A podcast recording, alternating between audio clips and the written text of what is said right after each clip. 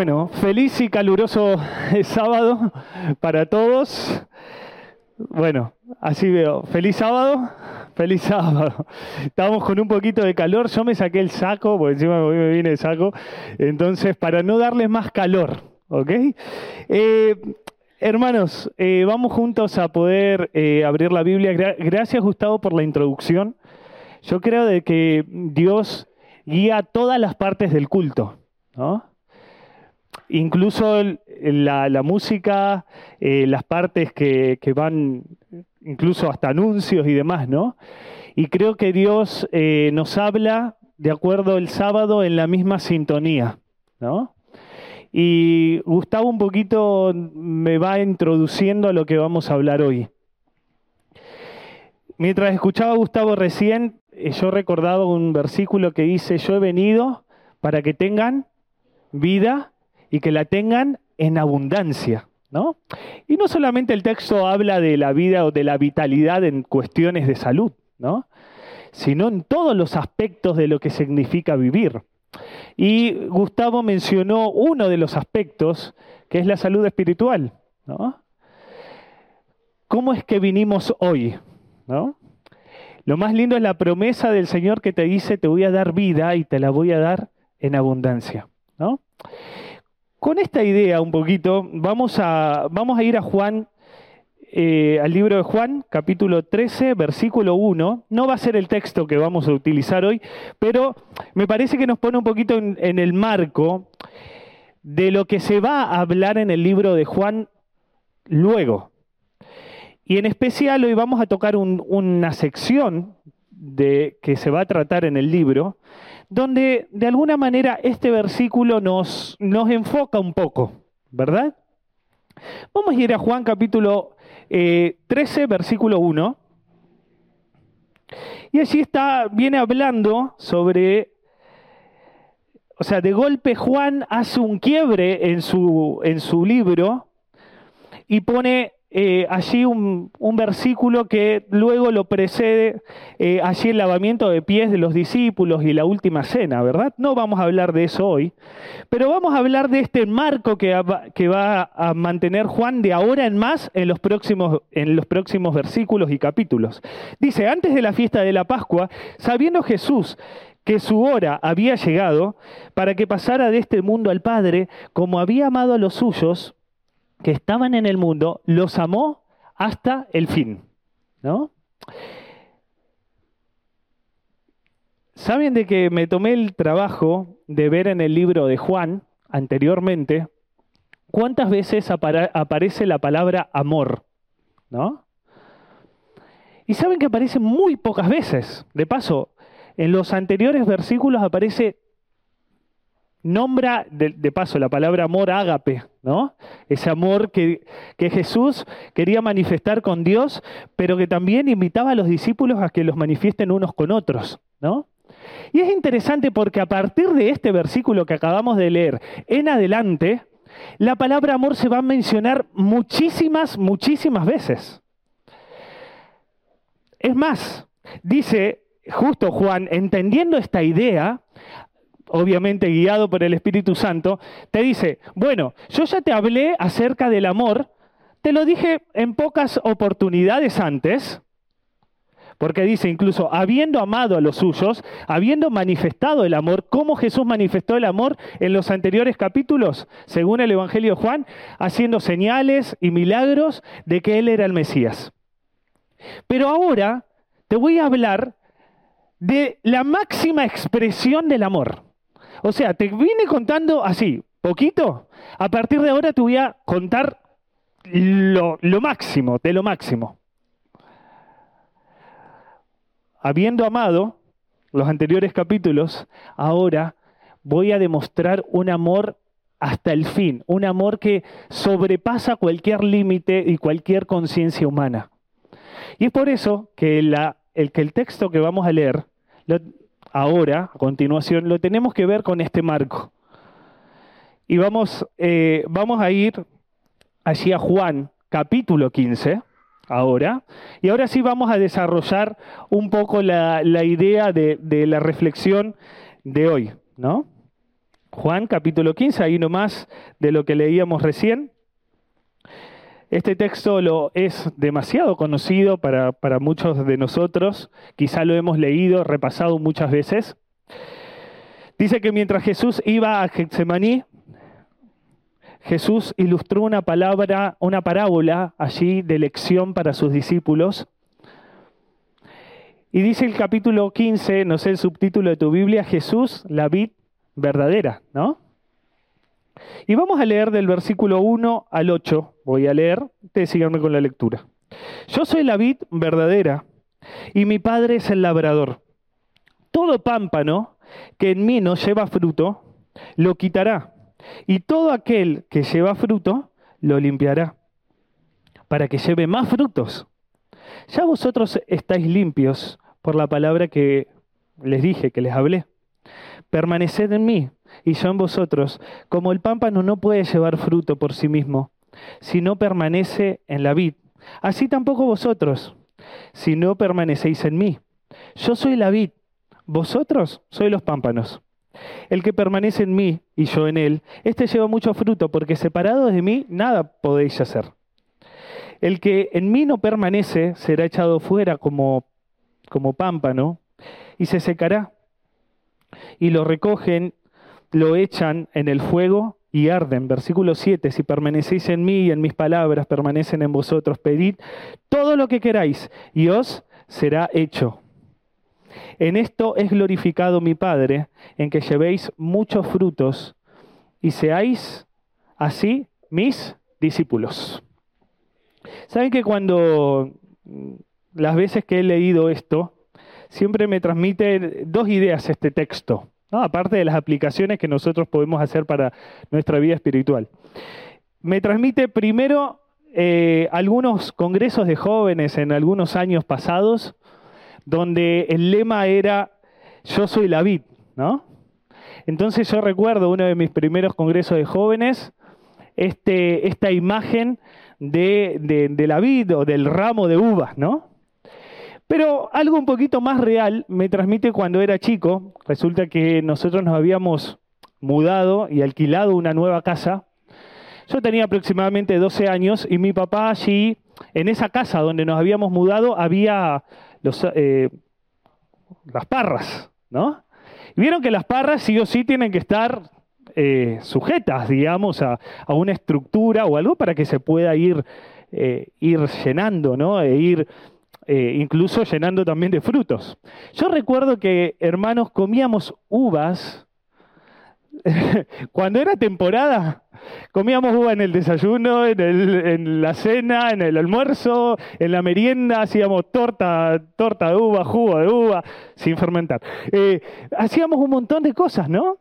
Y, yo recuerdo que en la temporada de uva estaba buenísimo porque uno iba, sacaba libre y esa planta daba y daba y daba y daba y daba y daba. Yo recuerdo también que aparte de dar, llegaba un momento que se acababa la temporada y que mi papá tenía, aparte de que vieron que las parras suelen tirar muchas hojas y muchas, muchas ramas y muchas cosas, aparte de limpiar, también había que podar. Y tenía que podarla en una temporada previa, obviamente, al, a la primavera, donde empezaba a florecer de vuelta. Pero llegaba un momento que la, la parra de, del verano era muy diferente a la parra del invierno, ¿no? Quedaba toda pelada, ¿no? Y casi sin nada. Es más, yo lo veía a mi papá a veces antes que llegue el invierno cortarla. Y yo decía, pará, papá, o sea, no, no la cortes. Porque queda toda fea, toda... O sea, no, no era la, la, la parra que había eh, pensado antes. Incluso sabemos que los árboles eh, son, son entes vivos que para estar vivos y dar frutos necesitan pasar por diferentes procesos. Eso lo sabemos, incluso la parra. Pero esta parábola, volviendo a la parábola que acabamos de leer, nos habla de una vid. Y no es cualquier vid. No es una vid cualquiera y común. De paso, Jesús podría haber utilizado algunos otros árboles o arbustos mejores que una vid. Sí, ¿no? Me imagino, no sé, un roble, un cedro, ¿no? Podría haber utilizado otras imágenes, sí, pero utiliza una vid, que no es cualquier vid, es una vid que es verdadera. O sea, que si hay una vid que es verdadera, hay una vid que es falsa.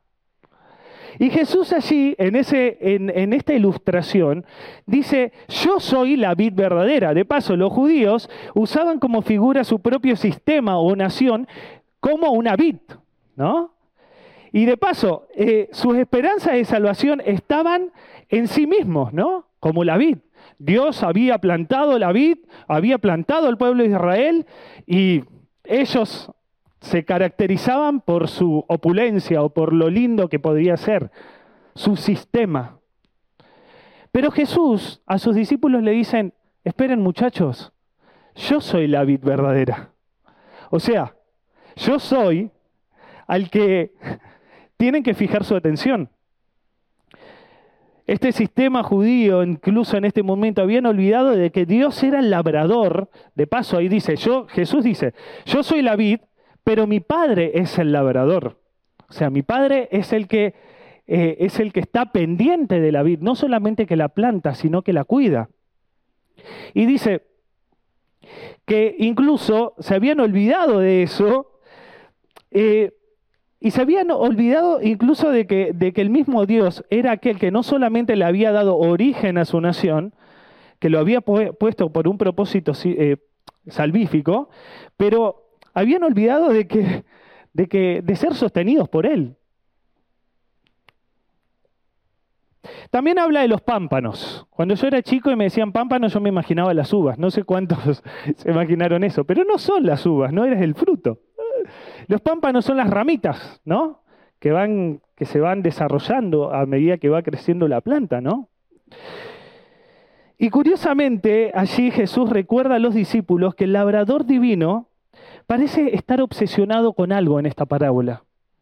¿Cuál es la obsesión de este labrador de la parábola acá? Que ustedes pueden ver. El fruto. O sea, el labrador divino, Dios, y Jesús lo, lo cuenta allí, está obsesionado en que la planta dé frutos, que los pámpanos den frutos. Incluso Jesús lo dice, eh, lo dice en otras palabras, eh, damos, si damos frutos es prueba de que somos discípulos. O sea, Jesús lo, lo dice más adelante.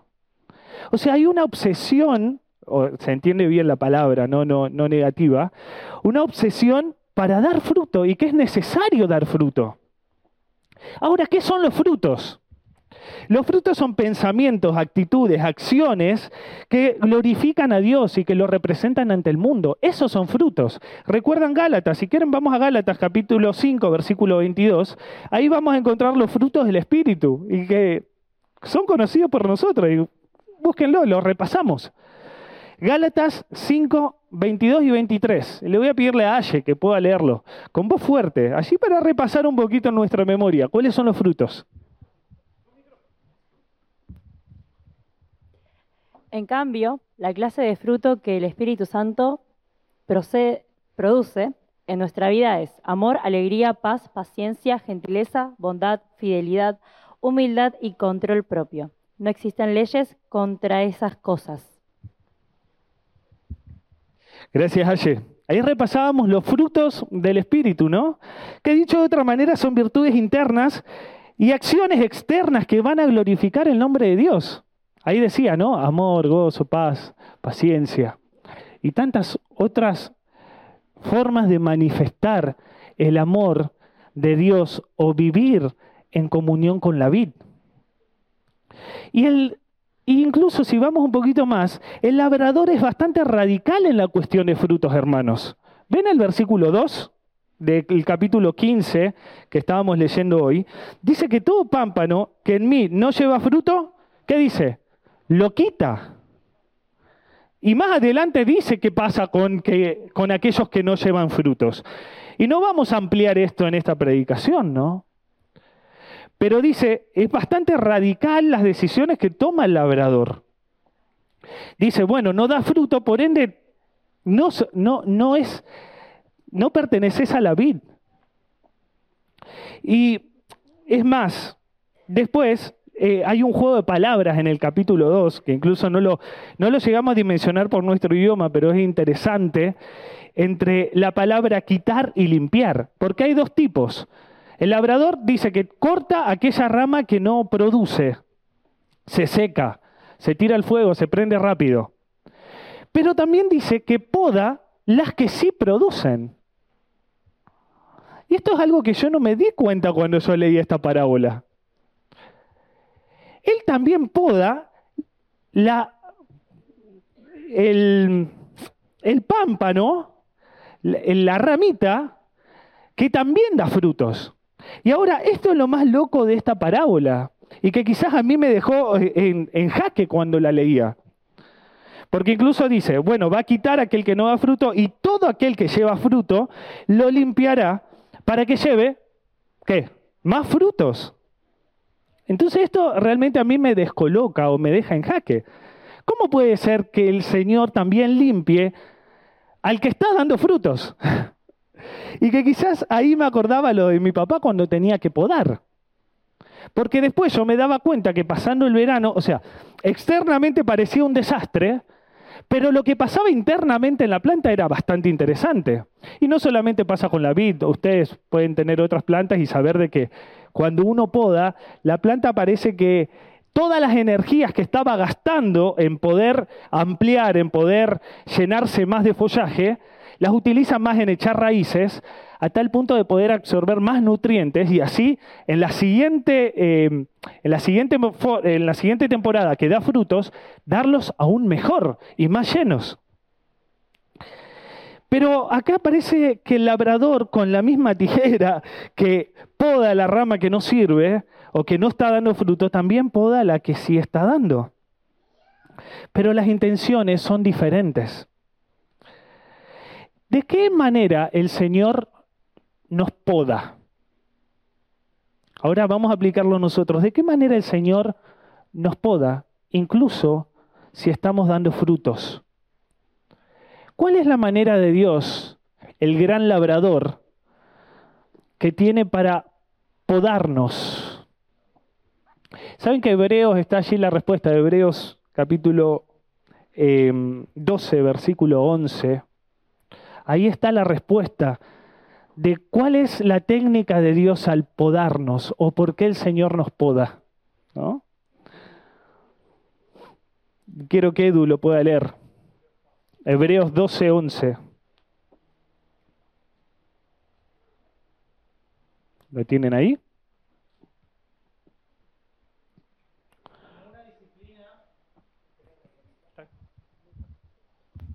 Ninguna, disciplina resulta agradable a la hora de recibirla. Al contrario, es dolorosa, pero después produce la apacible cosecha de una vida recta para los que han sido entrenados por ella. Bien, disciplina dice allí, ¿no? En otras palabras podríamos incluso encontrar otras traducciones que dicen prueba, ¿no? ¿Cómo el Señor nos, nos, nos poda para dar más frutos? A través de las pruebas, a través de los desafíos que nos tocan vivir, a través de las cosas que quizás tenemos que dejar y que nos invita a dejar. La poda es un proceso imprescindible para transformar de un árbol salvaje a un árbol fructífero. Cortar las ramas sobrantes del árbol que están desperdiciando los nutrientes y robando el potencial del árbol es tarea del labrador. El labrador no mata al árbol, sino que lo potencia para dar más y mejores frutos. Pero hermanos, hay que desechar las ramas que consumen ese potencial. Y lo bueno es que el Señor es experto en eso. Y quizás viniste acá pasando por alguna prueba o alguna dificultad que vos decís, Señor, y no entiendo esta situación. Señor, o, o no entiendo por qué me pasó tal cosa. Oh Señor, ¿qué, ¿qué, es lo que estás esperando de mí en la iglesia de, Olivos? Señor, ¿qué es? No me siento parte, parte de una familia, parte de, de un contexto, parte de una iglesia. Señor, ¿qué? ¿Qué es lo que vos me querés enseñar con esto? Todo discípulo de Dios tiene que ser probado para llevar más frutos. Si hay potencial, tiene que haber limpieza, tiene que haber corte y tiene que haber poda. ¿Saben que estaba leyendo el deseo de toda la gente cuando habla sobre esto? Me pareció interesante, se los comparto. Dice que de los doce escogidos que habían seguido a Jesús, uno estaba por ser sacado por ser una rama seca. Hablando de Judas, ¿no? El resto iba a pasar bajo la poderosa de la amarga prueba. Con solemne ternura Jesús explicó el propósito del labrador. La poda causa dolor, pero es el Padre quien la realiza. Él no trabaja con mano despiadada y corazón indiferente. Hay ramas que arrastran, se arrastran por el suelo y tienen que ser separadas de los apoyos terrenales en que sus zarcillos se han enredado. Han de dirigirse hacia el cielo y hallar su apoyo en Dios. El follaje excesivo, el exceso de crecimiento, debe ser cortado para que puedan penetrar los sanadores rayos del sol de justicia. Y quizás hoy te sentís como una rama seca ¿Qué se entiende por ser rama seca? Quizás como decía Gustavo, ¿no? Siento que espiritualmente no, no hay ninguna producción, no hay nada que me esté moviendo. Y quizás sí te sentís lleno y con ganas, incluso dando frutos. Recuerdan el sinónimo de frutos, ¿no? Es una vida interna manifestado en una vida externa que se preocupa para ganar más frutos. Y permítanme, no estoy hablando acá hablando solamente de, de una cuestión o del bautismo o de una cuestión numérica, no, no, estoy lejos de eso. Y Jesús estuvo lejos de eso, si bien es importante. Pero, ¿será que tu vida o la mía está produciendo frutos? Y frutos y más frutos. ¿Será que tu vida es un testimonio para, para otro o para tu misma familia? ¿Será que estamos produciendo frutos como iglesia de olivos? Me pregunto. Y quizás es muy aplicado a nuestro nombre de iglesia olivos. Usted tiene que producir. Tiene que producir frutos. Y tiene que haber mucho aceite. ¿Será que estamos, hermanos, y con todo el corazón les digo, y yo, esto va primero para mí, ¿será que estamos produciendo frutos? ¿Será que estamos manifestando el carácter de Cristo personificado en nosotros para poder movilizarnos, para poder decir y preocuparnos por la necesidad de nuestro hermano, de nuestro prójimo, de nuestra iglesia? ¿Será que algo pasa por adentro? que está haciendo que podamos multiplicarnos. Porque de eso se trata el Evangelio, o sea, de multiplicarnos. Porque formamos parte de una vid que da vitalidad, que da fuerza, que da ganas, que da compromiso. La vid da eso, no da otra cosa. Entonces ahí yo me encuentro en el replanteo de decir, Señor, ¿estoy formando parte de la vid o simplemente estoy siendo como un pámpano que eh, simplemente está y que me estoy secando, incluso teniendo la posibilidad de estar en la vid?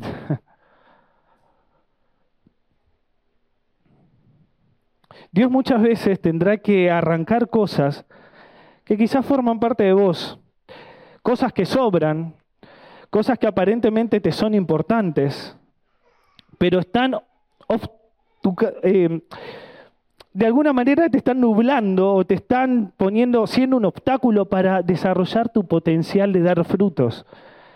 Quizás puede ser algún hábito, alguna cosa, alguna cosa material, algún trabajo que te esté ocupando el, el rol de dar frutos. tu vitalidad, no sé, relaciones, puedes meter lo que vos quieras meter. Pero ¿qué te está impidiendo dar frutos?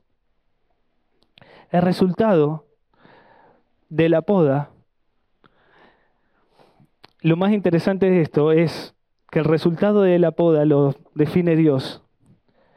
Pero confiemos, hermanos, en el labrador divino, porque en definitiva el éxito radica en tantas veces que, el capítulo, incluso la parábola, dice permanecer. El éxito de esta vida radica en permanecer en la vid. Y permaneciendo en la vid, pudiendo, nos podemos multiplicar y crecer con vitalidad, con fuerza, con transparencia, con el carácter mismo de Cristo. Que Dios nos ayude a permanecer en la vid. Y que si vos hoy estás siendo podado, cortado, que sea para dar más frutos. Si te ha tocado pasar una prueba o te estás pasando por una prueba, sabe de que el labrador sabe exactamente qué es lo que vos necesitas. Y te puedo asegurar que pasando los momentos de mayor dificultad, siempre viene la primavera y siempre vienen más, más y mejores frutos. Yo espero mi primavera que Juan Cristo venga y que nos podamos ir con Él. que incluso en los momentos difíciles que nos toca pasar hoy, podamos confiar en ese gran labrador que nos invita a permanecer. Y ahí está el versículo del capítulo 13, el versículo 1 que leíamos. Si nosotros miramos todos los ojos, con los ojos que Dios estaba contando esta parábola, vamos a darnos cuenta que incluso el corte también es por amor. Con un amor que es hasta el fin, hasta el tope, hasta lo máximo de tu comprensión y aún más. Que Dios te bendiga y que podamos permanecer en la vid y siendo podados por el gran labrador para que podamos dar más y mejores frutos.